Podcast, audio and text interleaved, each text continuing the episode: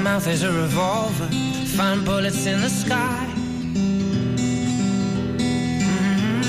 Mm-hmm. Your love is like a soldier, loyal till you die. And I've been looking at the stars for a long, long time. I've been putting out fires all my life. Everybody wants to flame, they don't want to get burned. Comienza Mirada de Apóstol, un programa dirigido por el padre Miguel Segura. Nights like this lead to love like ours. You light the spark in my bonfire heart. People like us, we don't need that much. Muy buenas noches a todos, bienvenidos a la última hora del primer día de la semana. Bienvenidos a este programa Mirada de Apóstol. Hoy vamos a tratar un tema con vosotros que estaba muy vivo cuando se estaba celebrando el Vaticano II, pero no ha hecho más que crecer. Estamos hablando, como siempre hacemos en este programa, del apostolado al que está llamado cada cristiano. No solamente los que estudian para ser sacerdotes, no solamente los clérigos, no solamente los obispos, no solamente el Papa, sino todos los cristianos. El Vaticano II, en uno de los últimos documentos que aprobó, Apostolicam Actuositatem, hablaba con entusiasmo de un cambio que todo el mundo lo reconocía hacía época. Y era que no hay que ver a los fieles laicos como una masa de destinatarios o clientes de una acción pastoral de la jerarquía, o tan solo como una fuerza auxiliar, sino que cada cristiano es protagonista. En este programa pretendemos encender o reavivar, como siempre, la llama del apostolado que todo cristiano lleva dentro. No se trata de que vamos a proponerosla como si no la tuvierais, sino simplemente vamos a reconocer lo que tiene cada cristiano en su corazón mientras está escuchando también este programa. Si estás bautizado, tienes ese impulso al apostolado. Si estás bautizado, estás llamado a tener la misma mirada del Señor sobre todos tus hermanos. Así que, para lograr esto, hoy nos acompañan tres huéspedes. Bienvenidos, buenas noches. Los voy a presentar brevemente. Nos acompaña, ante todo, María Romero Olmedo. Muy buenas noches, María. Buenas noches. Luego os presentaré un poquito más. Nos acompaña don Angélico Ruiz Morales Muy buenas noches a todos. y vuelve con nosotros Isabel González Cabrera. Buenas noches. Muy buenas noches a todos. Vamos a, ver, ante todo, pues una mirada al presente, volveremos dentro de un momento, y después tendremos una mirada al magisterio, a este documento que ya hemos tratado en alguna ocasión, pero que es muy amplio y que inspira nuestro programa. La tercera mirada de este programa será una mirada al futuro. ¿Qué podemos hacer de aquí a 15 días? Si ya estoy haciendo algún apostolado dentro de mi parroquia, en el movimiento al que pertenezco, si estoy en alguna institución de la Iglesia, muy bien, ¿qué puedo hacer de más en estos 15 días? ¿Qué puedo hacer mejor? Pero si no estoy en ninguno de ellos, yo también soy un apóstol. ¿Qué podría hacer? ¿Qué oportunidades podría aprovechar ahora que vienen los eventos sucesivos? Sea por el calendario litúrgico pastoral, sea por el calendario mundial, los eventos que suceden y que todos conocemos a través de los medios. Para estas tres miradas, también vosotros podéis participar y le voy a pedir a María que nos recuerde dónde podéis intercambiar vuestras vuestras aportaciones, vuestras consultas, vuestras preguntas. Adelante, María. En Twitter, arroba mirada de apóstol, el Twitter, arroba mirada de apóstol. Y en el correo, mirada de apóstol, arroba radiomaria.es. Perfecto, ya sabéis dónde podéis interactuar. Un poquito más adelante del programa diremos también a qué número de teléfono podéis llamarnos para consultar lo que queráis o para aportar de aquello que hayamos dicho durante el programa. Quedaos con nosotros, calentamos con un poquito de música para comenzar a afinar la mirada del apóstol sobre el mundo y sobre lo que nos rodea.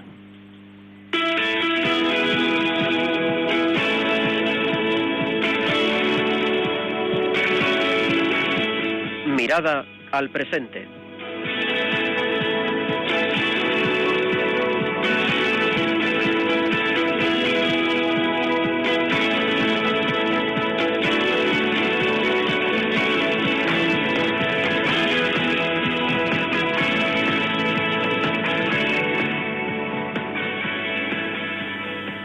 Comenzamos este apartado, nuestra mirada al presente, quién está con nosotros ahora mismo y quién nos va a compartir, quién va a compartir con nosotros sus experiencias de apostolado desde el lugar donde Dios le ha puesto. Así que hoy tenemos con nosotros tres compañeros, tres huéspedes que son profesores. Hace poco leí el siguiente párrafo. En mi vida tuve tantos profesores, tantas historias heredadas de cada uno de ellos, que podría hacer comparaciones entre la calidad de uno u otro, aunque francamente hoy sea capaz, no sea capaz de recordar los conceptos teóricos que cada uno me entregó, sí recuerdo claramente su calidad humana. Así que si entre vosotros hay alguien que esté ejerciendo o haya ejercido o vaya a ejercer la docencia, a lo mejor siente mucha sintonía con nuestros invitados. Voy a recordaros quiénes son y les presento para que veáis también de qué se ocupan en su trabajo docente. María, hoy nos acompaña María Romero y ella pues es profesora en el campo de ciencias, ¿no María? Sí, sí, básicamente física y química. De física y química. ¿En qué años das? Segundo de eso, cuarto de secundaria también y primero y segundo de bachillerato. Bueno, pues esto es tener un auditorio interesante, ¿no? Todos recordamos nuestras actitudes cuando teníamos esas edades, ¿no? Muy lanzados para todo. Bueno, y don Angélico, don Angélico es en cambio profesor de literatura, ¿no? Lengua y literatura Lengua y española. literatura. ¿Y en qué curso está? Básicamente de- con los mayores, bachillerato. Bachillerato. Isabel, en cambio, sabéis del programa pasado también que es estudiante de magisterio. Antes también ha estudiado arquitectura, pero ha visto que lo suyo es magisterio. Isabel, ¿estás haciendo las prácticas con quién? Con primero de primaria. Primero, de primaria. pero antes has Pues- hecho otras prácticas. Eh, sí, en sexto, o sea que en toda la etapa de primaria. Perfecto. Bueno, pues entonces tenemos un espectro ¿no? que va desde la primaria a la hasta el bachillerato, pasando por la secundaria. Muy bien. Bueno, pues eh, me gustaría preguntaros ante todo si habéis hecho algún apostolado. Este programa es sobre este, este impulso a compartir nuestra fe que recibimos todos los cristianos en el bautismo. Entonces vamos a comenzar con don Angélico. Angélico, además de, de vivir su fe como, profesor y también tratar de hacer apostolado con los alumnos, ahora nos explicará, ¿ha hecho también algún otro apostolado en la iglesia? Bueno, básicamente algo que aquí en Sevilla es bastante habitual, que es la pertenencia a una hermandad de, de, de, bueno, hermandad y cofradía, eh, especialmente como miembro de junta. La verdad es que cuando la vives desde fuera, todo se queda muy ceñido a la cofradía, el día de Semana Santa, pero cuando por fin entras y, y- además tienes un puesto de responsabilidad, pues la verdad es que te das cuenta las enormes posibilidades que tienes ahí para efectivamente hacer apostolado, estar pendiente de, de los hermanos que tienen problemas, de, la formación. La verdad es que es una oportunidad estupenda que, que en su día pues eh, aproveché y aunque ya no, no pertenezco a la Junta, pero ya vives, sabes lo que se cuece desde dentro y creo que es una oportunidad bastante buena. Y esto, a ver, para los que no dominen exactamente qué es una hermandad, no, yo realmente para mí es un descubrimiento. Yo no soy de Andalucía, pero y llevo poco tiempo aquí, pero veo una gran una gran implicación de Sí. muchos cristianos en las hermandades con una gran ilusión. No solamente se refiere efectivamente a lo que vemos algunos desde fuera de España que se reúnen en un momento dado en Semana Santa, sino que realmente tiene que ver también con su vivencia de la fe. En algunas cofradías especialmente se vive muy intensamente esto y también la formación, ¿no? Exactamente, sí, sí. Claro, hay cristianos que esto lo ven como una ayuda, pero hay otros también que se implican, como usted ha estado ¿no? en la junta directiva. ¿En qué estaba? Era mayordomo, mayordomo segundo, hay dos y mayordomo segundo. Mayordomo segundo implica Básicamente es, es casi todo lo que es el tema admini- administrativo, eh, el control de, de- de lo- los dineros que se gastan, que entran, que salen. Claro, pero esto sería Ya. porque usted tiene mucho tiempo libre, no tendrá familia y ¿no? O- La verdad es que por eso tuve que salir un poco, ¿Ah, sí? porque Oh, bueno. el tiempo se me, se me escapaba. Don Angélico en realidad lo decía con ironía porque realmente pues es padre de familia, ¿no? Sí, tiene un hijo, una hija, Dos niños, sí, sí. sí, dos niños y también em- emplea mucho tiempo para, además de preparar sus clases, etcétera, pues para dar testimonio cristiano. Vamos a pasar a María, María Romero. También María te queremos preguntar, aparte de lo que ahora comentaremos un poco de cómo puede un profesor cristiano, pues dar a sus alumnos una mayor experiencia de fe desde cualquier materia, o es imposible? Vamos a preguntarte antes si has tenido alguna experiencia de apostolado, y de compartir tu fe con los demás antes de dedicarte a la docencia. Pues sí, en mi época de estudiante la verdad que lo primero que hice así fue ir a unas colonias de verano con unos niños de Torreblanca, una tía monja del Sagrado Corazón y fue la que nos, nos movió en este tema. Bueno, sacábamos de casa en verano a esos niños que no pueden ir a ninguna parte y la verdad que era alucinante ver cómo disfrutaban esos 10 días que íbamos al Rocío con ellos y después le dábamos seguimiento durante todo el año. ¿Esto era a través de una tía religiosa? A través de una tía religiosa del Sagrado Corazón, que ella daba clase en Torreblanca.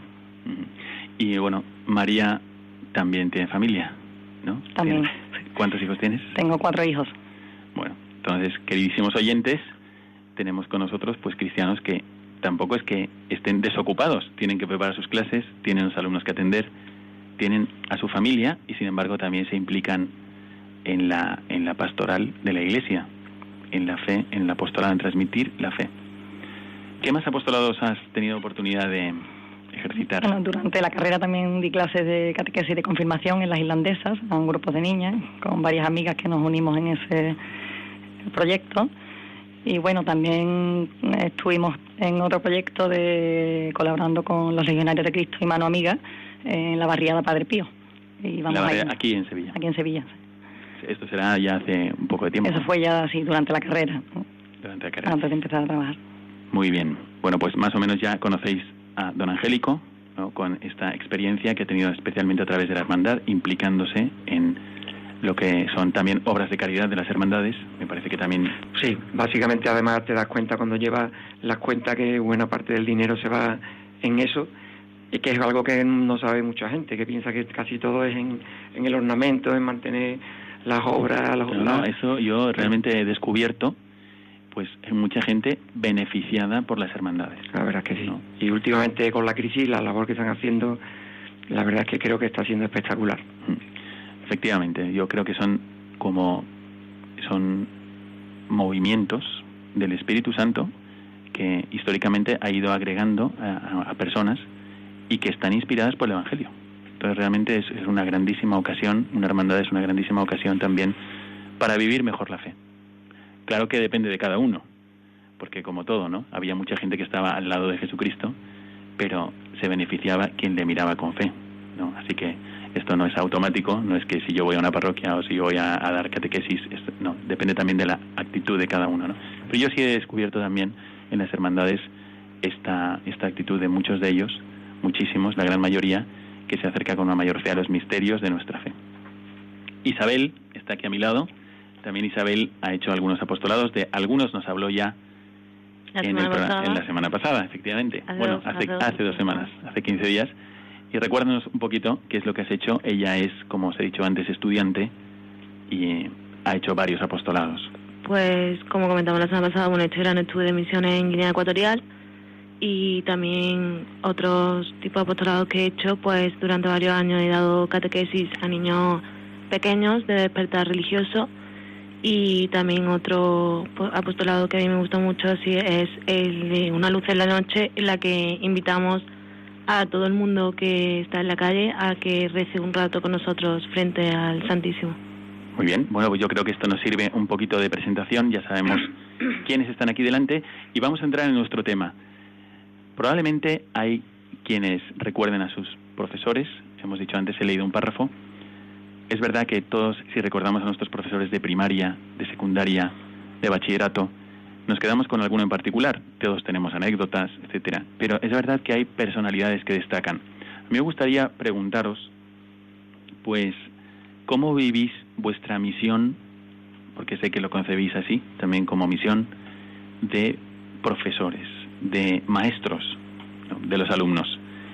Estáis en, situaciones diferentes, una en primaria, otros en secundaria y bachillerato, unos desde letras, otros desde ciencias. Entonces mi pregunta es, ¿es posible para un cristiano que, por ejemplo, de ciencias, usar su clase para dejar un mensaje cristiano?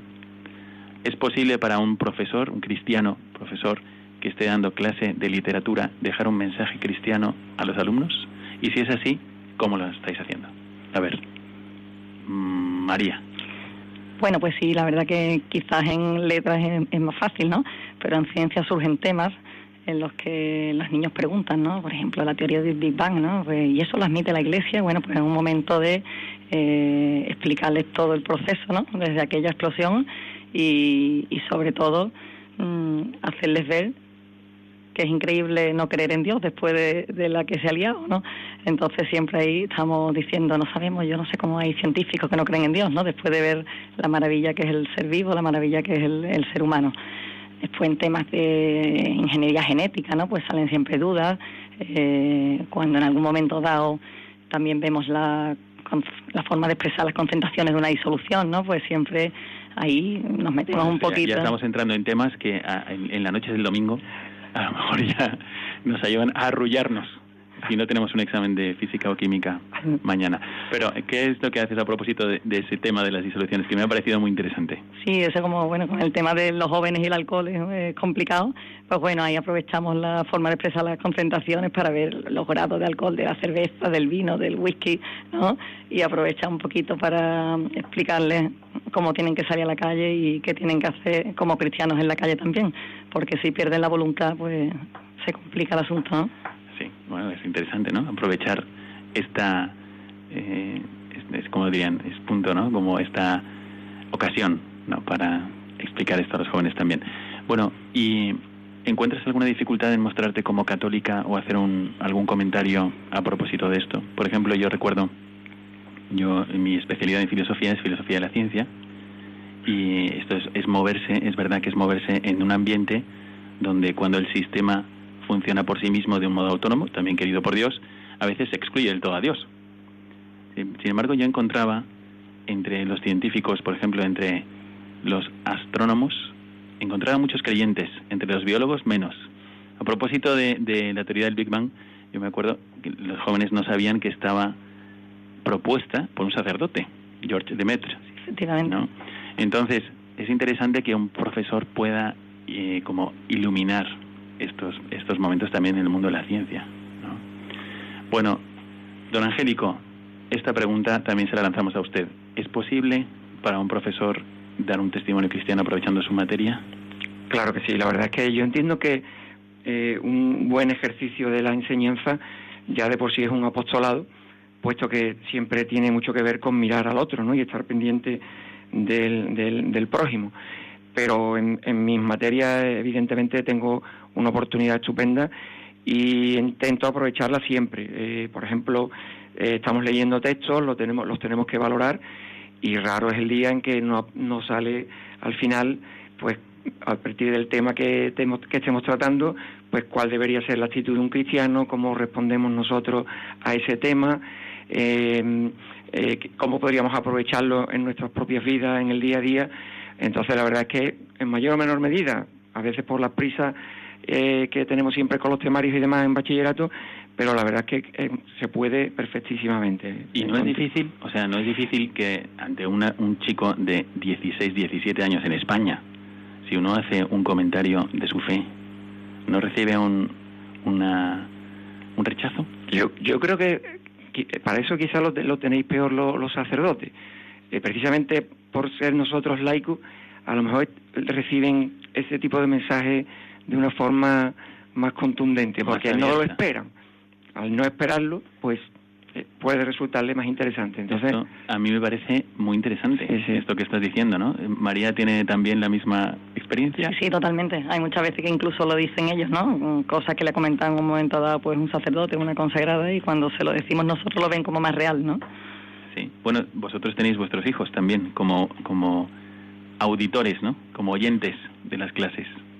Ellos también percibirán. El otro día me decía un alumno, tenemos un profesor que es súper católico. Me da mucha alegría, porque es verdad que uno puede hacer un comentario a propósito de una noticia, etcétera. Por ejemplo, voy a aprovechar para hacer esta para comentar esto que llevo todo el día con ello en la cabeza y he dicho hoy en el programa lo voy a mencionar. Vosotros sois profesores, tenéis alumnos, mañana os escucharán. Esos alumnos ven los medios de comunicación que hay. Hemos, acabamos de ver, yo me he quedado asombrado, de la respuesta de la marcha pro vida que ha habido en Estados Unidos. No solamente para evitar que, que mueran bebés, sino también por la injusticia que se hace a la segunda víctima del aborto, que es la madre que aborta. ¿no? Y esto no ha salido en los medios aquí en España. No se ha sabido. Entonces, ¿vosotros veis posible, por ejemplo, poner una cuña ahí, ¿no? Una cuña en vuestras clases, comentar esto? Ah, por supuesto, y además si hay que dejar de lado el temario, se deja y se comenta, vamos, sin problema. Yo creo que en, el caso del profesor de lengua y literatura, incluso no, no, lo hacemos siempre, pero es cuestión de estar muy pendiente de este tipo de cosas, porque al fin y al cabo tenemos que analizar noticias, artículos de opinión y podríamos aprovechar para que, sacar temas de este tipo que podrían ser especialmente significativos en, en el ámbito de la fe. Tú, Isabel, estás trabajando con niños de primaria, ¿no? Sí, para mí eh, la verdad que es totalmente distinto la que tienen y mm, entonces mm, para él, o sea, nosotros no entramos en clase en un momento puntual o en una asignatura puntual, sino que los acompañamos día a día.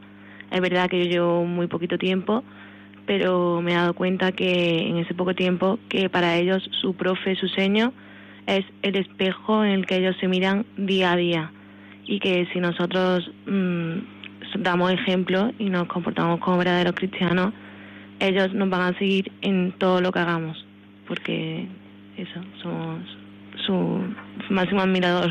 Sí. Absorben todo, ¿no? Absorben todo. Bueno, don Angélico, ¿quiere aportar alguna La verdad es que sí, que son esponjas y yo que es una cosa que más o menos sabía que iba a salir más tarde más temprano el programa que era que por mucho que hablemos y, lo que hemos dicho de los textos, de los testimonios, al final como se aprende más es con el ejemplo.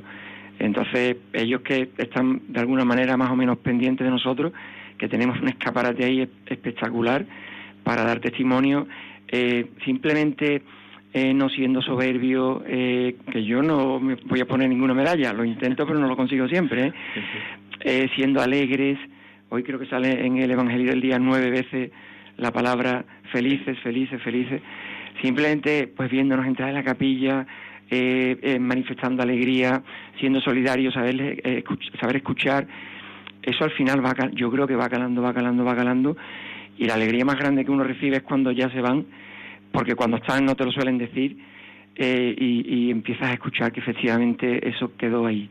Eso es espectacular. Ha dejado un pozo. Eso es espectacular. eso es una experiencia que tenemos todos, realmente, ¿no?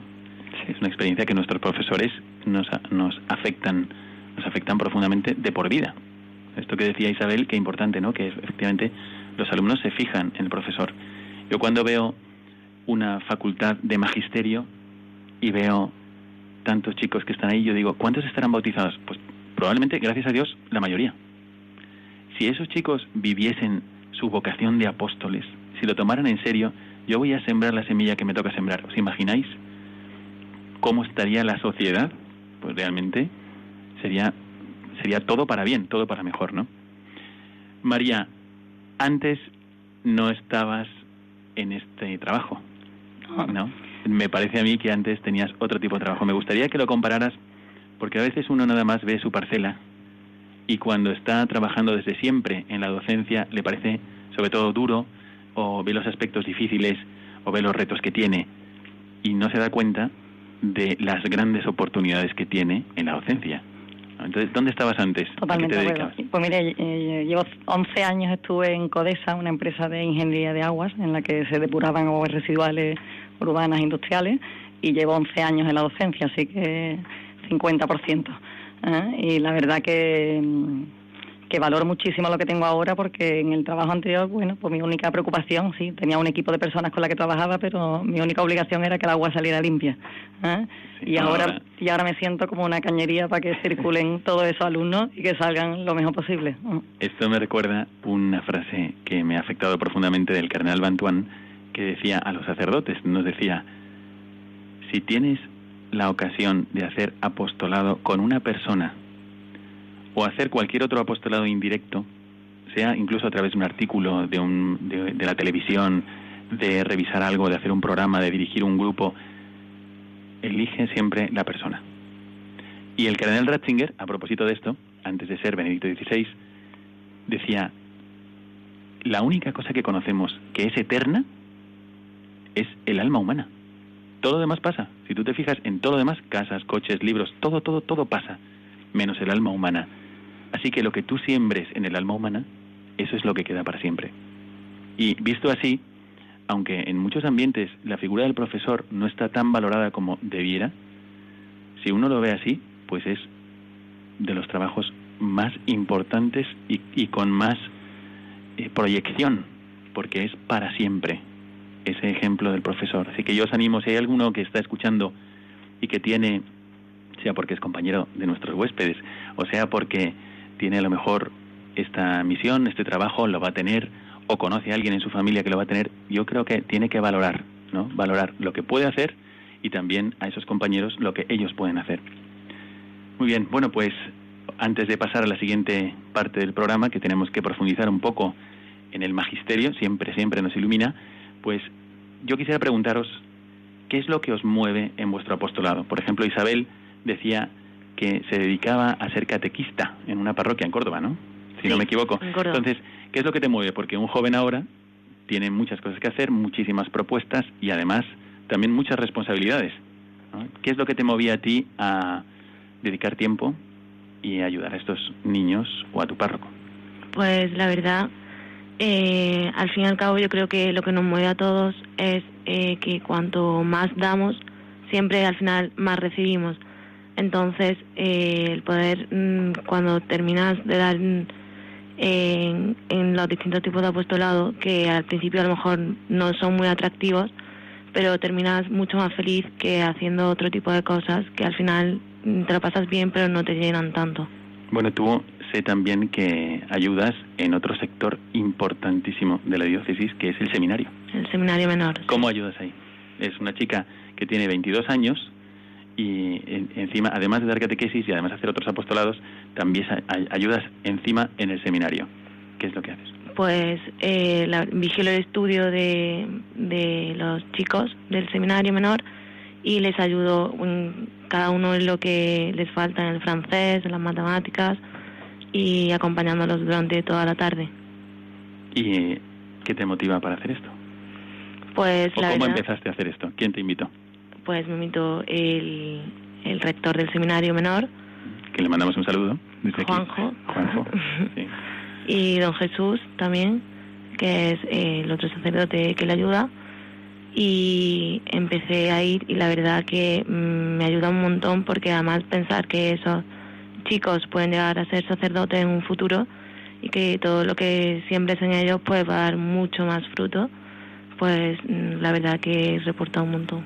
Qué bien. ¿Y a vosotros qué es lo que os mueve? También por si puede inspirar a alguno de vuestros colegas en vuestra en vuestro deseo de dar testimonio cristiano o de aprovechar para meter alguna cuña por así decir, en vuestras materias y ayudar a la fe de vuestros alumnos? A mí me mueve un poco pues, las ganas de devolver todo lo maravilloso que he recibido, ¿no? Eh, yo creo que somos afortunados y por la familia que hemos tenido y por, las, por los sitios por donde hemos ido pasando, pues hemos recibido mucho.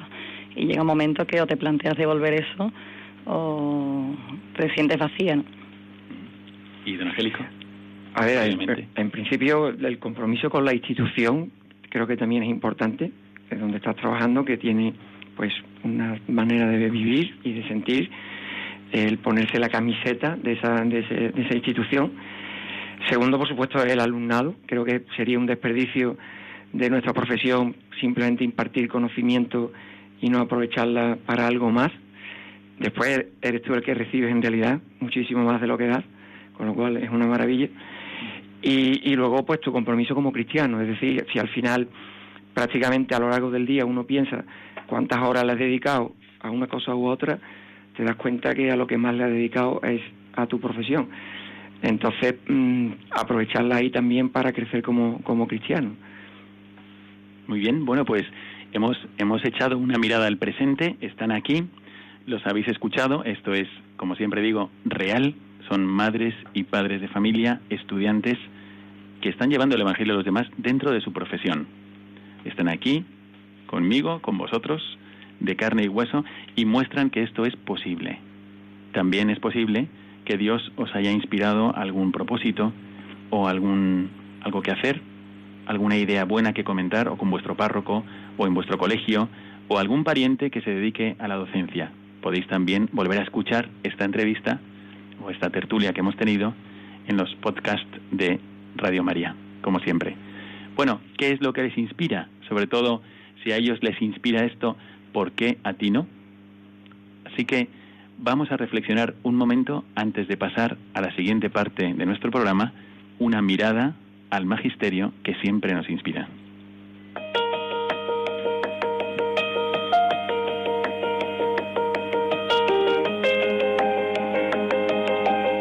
Mirada al magisterio.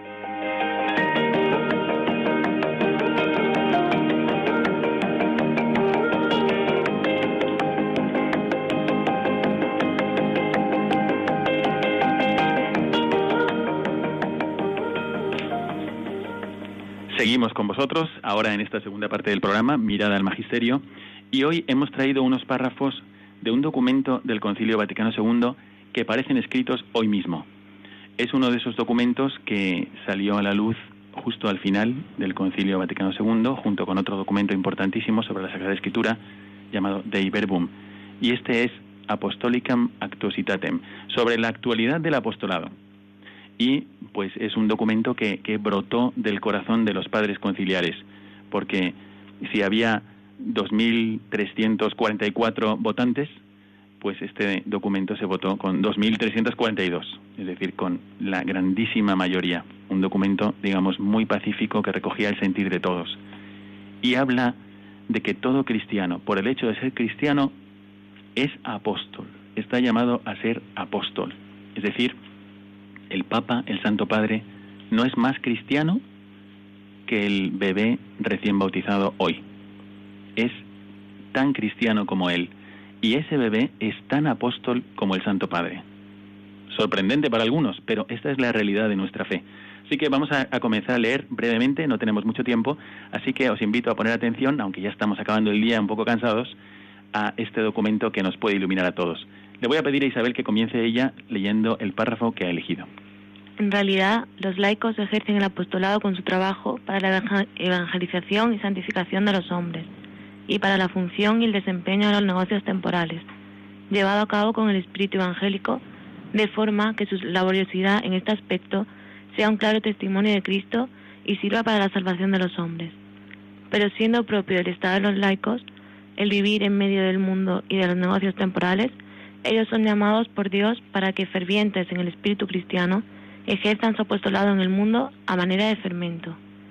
En mi opinión, yo creo que nosotros como profesores, mmm, con tantos ojos que se clavan en nosotros día a día, creo que lo tenemos más fácil que a lo mejor que otras personas para evangelizar, eh, pero sí es verdad que, mmm, que para poder mmm, dar testimonio de Cristo tenemos que estar también llenos de Él, que esta es la mejor manera para poder evangelizar y que tenemos que tratar de llenar del amor de Dios a todos nuestros alumnos también. ¿Qué os parece a vosotros? Nosotros aquí estamos recibiendo una luz del magisterio de la Iglesia que, como sabéis, es una aplicación actual del Evangelio.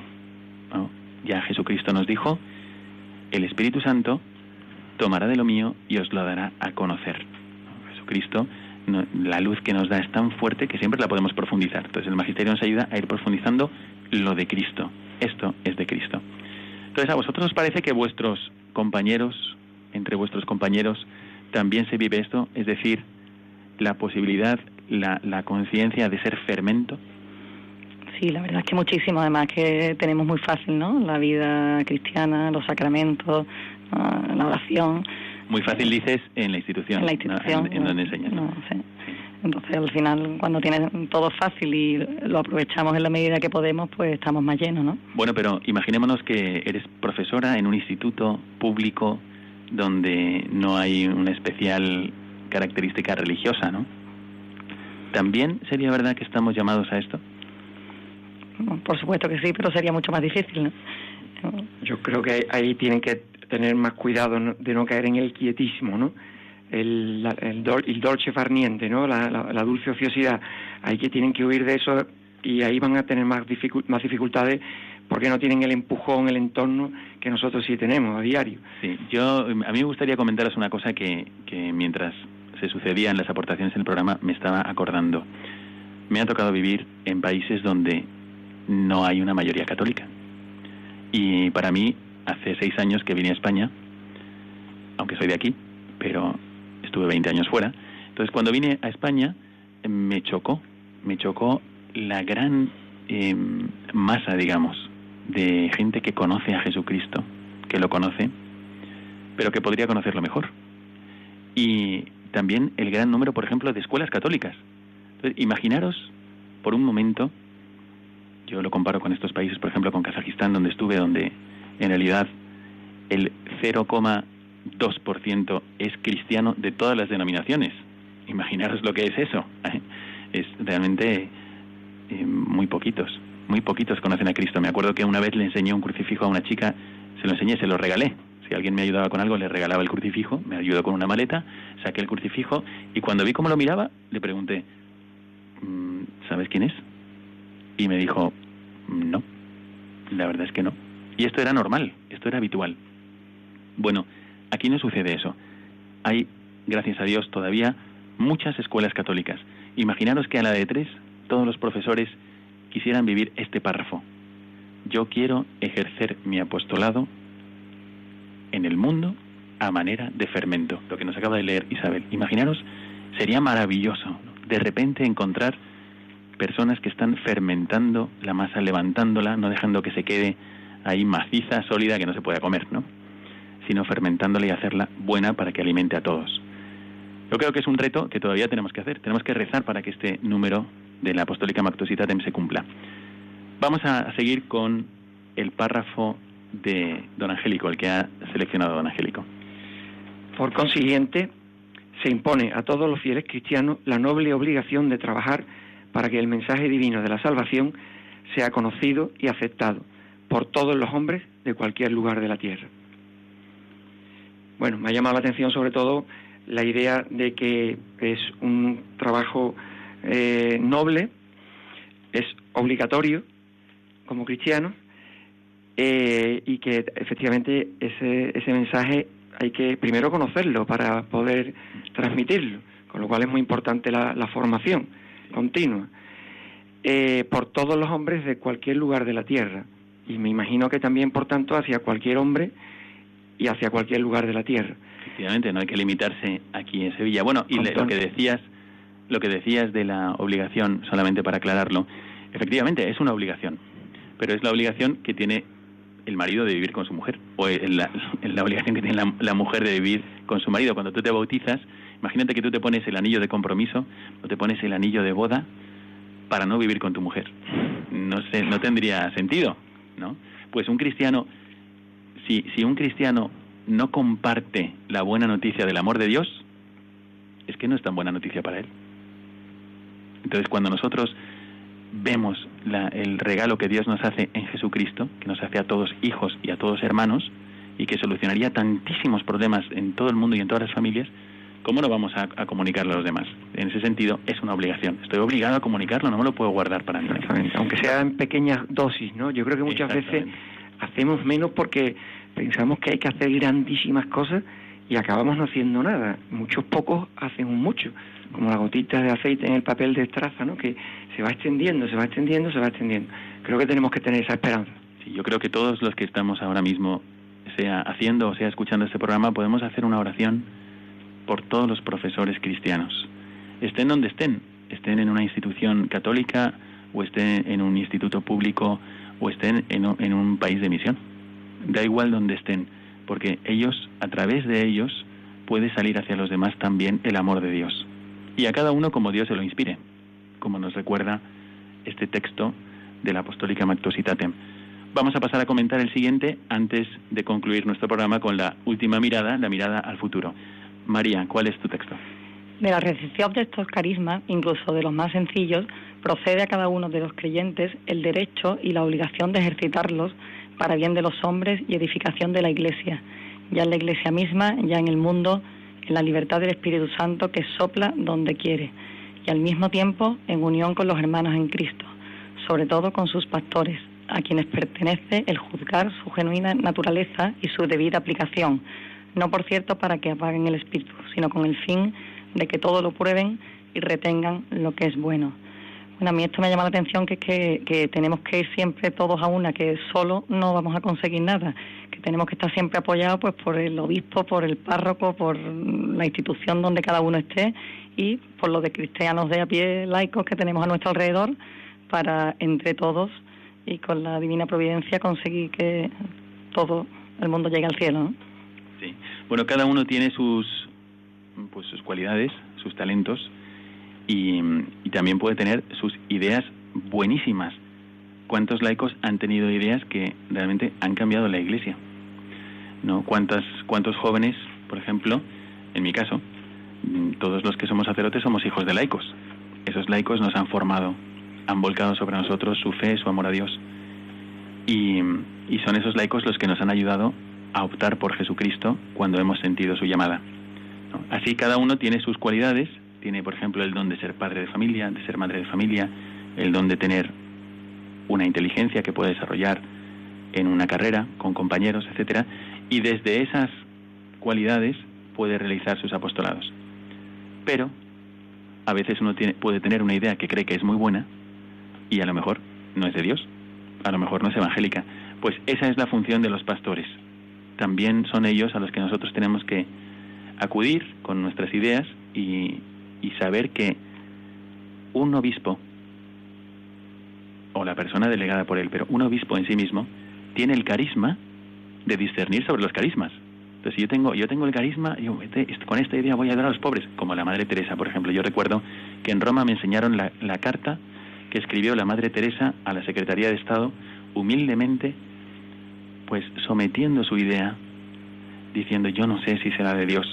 Una humilde monjita que escribía con muchísima sencillez para decir, si esta idea es de Dios, yo la voy a hacer y quiero pedir luz.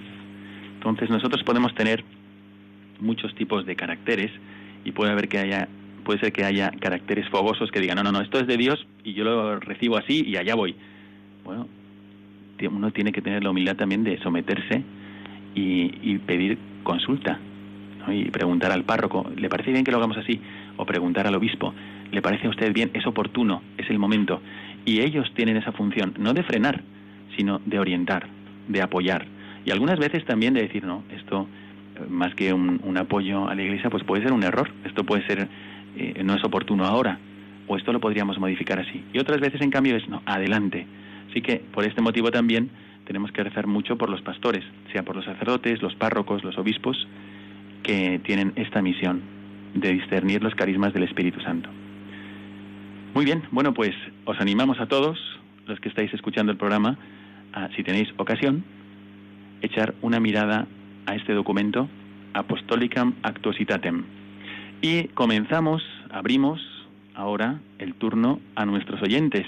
Todos los que queráis participar con nosotros, podéis hacerlo, podéis llamar.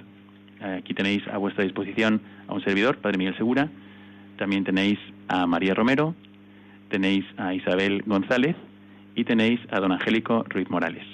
Algunos, pues si habéis estado escuchando desde el inicio del programa, sabéis quiénes son, todos profesores, todos estamos hablando de la posibilidad de un profesor de hacer apostolado en el aula y voy a pedirle a María que recuerde cómo podéis contactar con nuestro programa. Así que atentos, puede ser lo último que hagamos en el domingo, primer día de la semana, pero eh, puede ser también de mucho beneficio para quienes se dedican a la docencia. Pues escribiéndonos al Twitter, arroba mirada de apóstol, el Twitter, arroba mirada de apóstol, y en el correo, mirada de apóstol, arroba radiomaria.es. También podéis llamar al teléfono 91 153 8550. 91 153 8550. Muy bien, pues ya sabéis cómo podéis colaborar con el programa o interactuar más bien sobre este tema o sobre alguno de los que hayamos tratado de esta dimensión apostólica del cristiano y en concreto la dimensión apostólica del cristiano que se dedica a la docencia. Dentro de unos momentos volvemos con la última parte del programa, Mirada al futuro, y esperamos vuestras aportaciones. Mirada al futuro.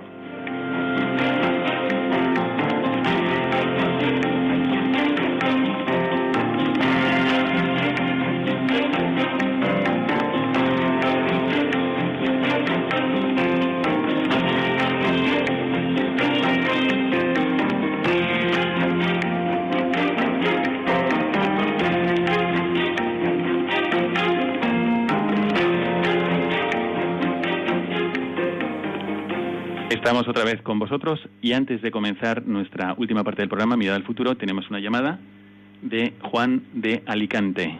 Muy buenas noches, Juan. Hola, Hola buenas noches.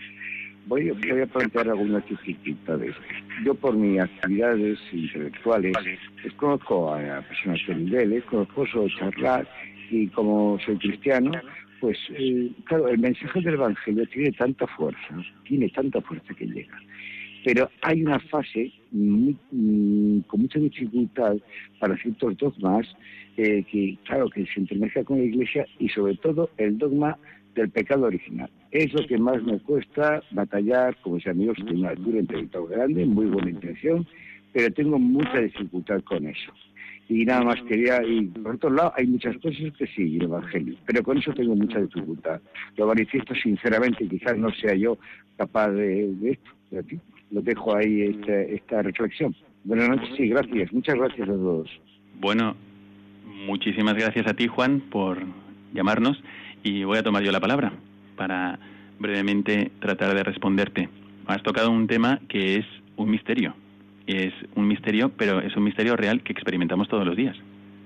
Uno, si te fijas bien, tú puedes hablar con tus amigos, estos que les cuesta más dificultad entender eh, o tratar de, de comprender lo que la Iglesia nos dice al hablar del pecado original, y puedes decirle, mira, fíjate, estamos en un sitio, estamos en un planeta donde un gato solo puede ser gato y un perro solo puede ser perro, pero un hombre puede ser inhumano. Y esto es un misterio. Mira las guerras, mira los odios, mira las rencillas entre las familias, las violencias. ¿Y esto cómo es posible? Si eso va contra la razón, va contra la conciencia, en fin. Nace un bebé y ya se siente en una corriente de pecado, que como tú lo dejes crecer, sí, al inicio es muy inocente y le puedes, ¿no? Le puedes acariciar y mira, es la inocencia personificada. Sí, sí, tú déjalo crecer y vas a ver que enseguida empieza, nadie le tiene que enseñar a ser egoísta. Nadie. El yogur es mío, el balón es para mí. Y así son los niños. Somos todos así, misteriosamente, cuando no querríamos ser así. Entonces esto, la revelación de Dios nos dice que ha surgido de una forma misteriosa. Y además, de una forma misteriosa porque ha venido por los ángeles. El origen del mal en el mundo es de origen angélico. Entonces no lo podemos terminar de comprender del todo pero sabemos que comenzó, tuvo un inicio y no era el plan de Dios. Este es el dogma del pecado original. Para usar una imagen que a veces puede servir, puede ser que ahora mismo, pues hoy ha hecho un poco de fresco, menos que otros días, pero bueno, hacía fresco. Si yo ahora mismo me levanto y abro la ventana y fuera está helando, pues los que están aquí conmigo en la habitación no tienen culpa y no la han abierto, pero se van a congelar. Pues esto es lo que ha pasado. De alguna forma, Adán el primer hombre, ha abierto esa ventana al pecado y todos sufrimos el frío. Y esto es el dogma del pecado original. Vamos a pasar la palabra a Pepe de Sevilla. Pepe, muy buenas noches. Sí, buenas noches. Perdón, eh, ¿con qué tengo el gusto de hablar, perdón? Bueno, estamos escuchándote todos. Está con nosotros María Romero. Está también... yo, soy, yo soy el padre Miguel Segura. Padre Miguel Segura, para servirte. Dime. Perdón, si me puedo repetir, perdón. El padre Miguel Segura, para servirte. Miguel, sí. Mire usted, en el tema del, del pecado original, eso, se pierde, eso se pierde en la noche de los tiempos. Entonces, bajo mi humilde opinión, yo no creo que el hombre sea malo. El hombre es bueno porque viene de Dios, o sea, Dios es amor. Por lógica, por, por Dios es amor. Ahora, el hombre fue, o sea, los, hombres, para, para que ustedes lo sepan ya, son espíritus virginales, que salen, digamos, salen de, una gran llama, que es Dios, tienen su misma esencia, pero no poseen la conciencia del yo. Y esa conciencia del yo la consiguen, digamos, en evolución por la materia, porque la vida es evolución. Es fe, pero también es ciencia. No hay fe sin ciencia, ni ciencia sin fe. Ambas van juntas de la mano. Y sería incoherente que fe y ciencia no estuviesen ya unidas. Es, es, más, eh, ¿puedo decir una cosa? Sí, mira. Sí, mira, eh, te, voy a explicar, como tenemos un poco... Para, para, concluir. Pepe, Pepe, perdona que te interrumpa, tenemos que, que acortar un poco tu intervención, que te agradezco, porque tenemos que ir terminando el programa. Pero te lo voy a tratar de responder, ¿de acuerdo? Y si quieres, si quieres que profundicemos, también nos puedes escribir al correo del programa o al Twitter del programa, ¿de acuerdo? Entonces, mira, eh, la opinión que tú dices, pues es, eh, bueno, es tuya, pero desde el punto de vista de la fe católica no es exacta. Te explico brevemente por qué. Efectivamente hay una cosa que tú dices que es verdad. El hombre por naturaleza es bueno. Es bueno porque es un ser creado por Dios. Y Dios creó todo bueno. Por eso, misteriosamente, ante esta desviación del hombre, pues acude a, nosotros la revelación para explicarnos, ha habido una elección moral que nos afecta a todos. Esa es, ese es el pecado original. Después, sobre lo que dices de la evolución, hay que distinguir. Hay que distinguir el hecho de la evolución, puede haberse dado el hecho de la evolución, de la teoría que explica ese hecho de la evolución. Hay teorías que podrían ser, por ejemplo, una teoría finalística de la evolución podría ser compatible con la fe, mientras que una teoría afinalística no. Pero bueno, sobre esto podemos abrir un pequeño post en nuestro programa y lo podemos aclarar. No sé si tenemos eh, alguna, alguna intervención más. Si no, pasamos brevemente a deciros qué es lo que podríamos hacer de cara al futuro, porque nos quedan 15 días por delante hasta el siguiente programa y en nuestro calendario tenemos algunas fechas interesantes. Como habréis podido adivinar, estamos teniendo esta reunión de profesores cristianos porque ayer fue Santo Tomás de Aquino. Bueno, pero ya queda en el pasado.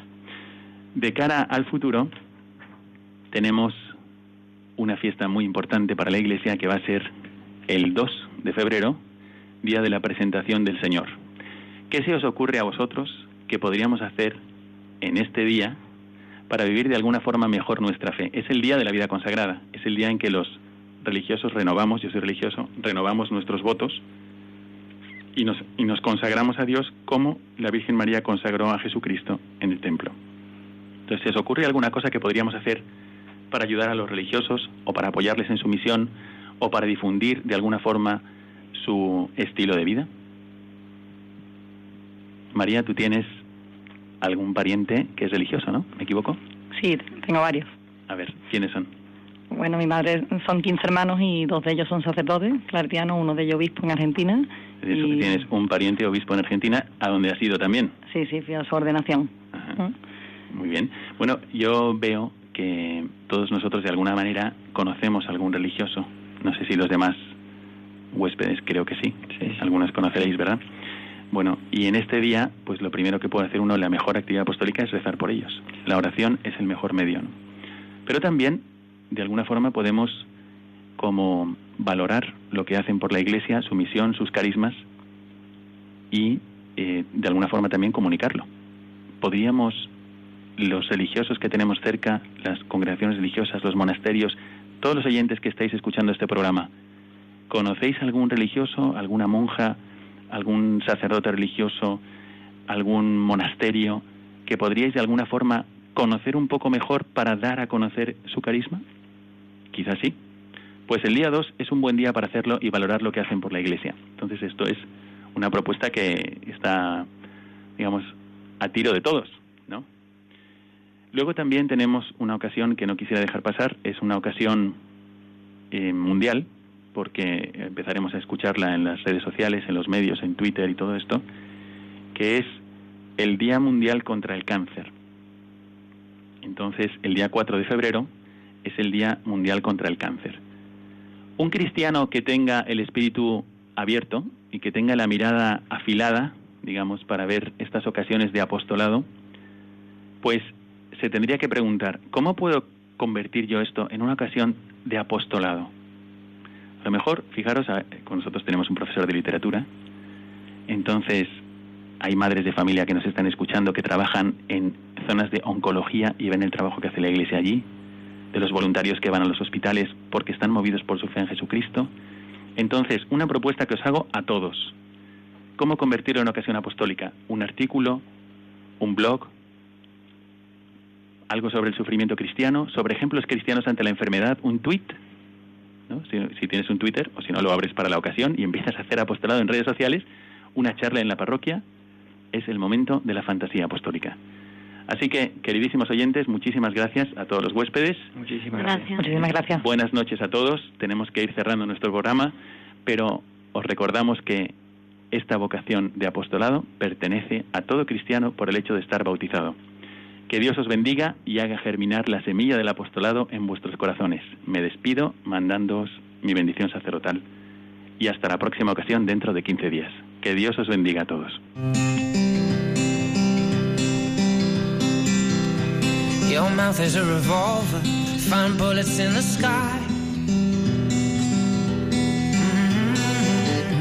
Your love is like a soldier, loyal till you die.